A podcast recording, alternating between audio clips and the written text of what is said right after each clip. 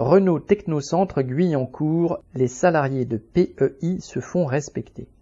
Samedi 2 décembre au Technocentre Renault à Guyancourt dans les Yvelines, des salariés de la société de ménage PEI ont reçu une lettre recommandée leur annonçant leur mutation à Issy-les-Moulineaux à partir du lundi 11 décembre.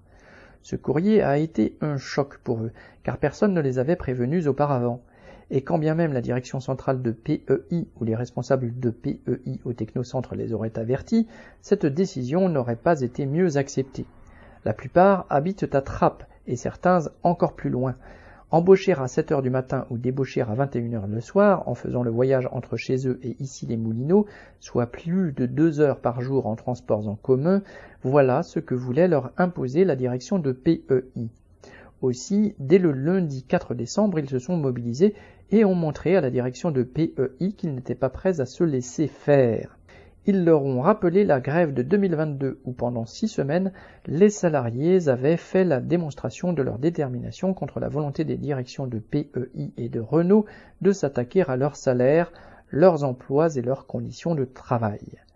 Face à cette mobilisation, la direction de PEI a reculé et annulé les mutations. Cependant, le courrier qu'elle a envoyé aux salariés concernés laisse planer le doute sur une prochaine récidive, la direction écrivant qu'elle étudie leur dossier. Pour les salariés de PEI, ces tentatives de mutation forcée ont permis de réactiver les réseaux créés pendant la grève de 2022 et de montrer qu'ils restaient mobilisés et prêts à répondre aux mauvais coups de la direction. Correspondant lutte ouvrière.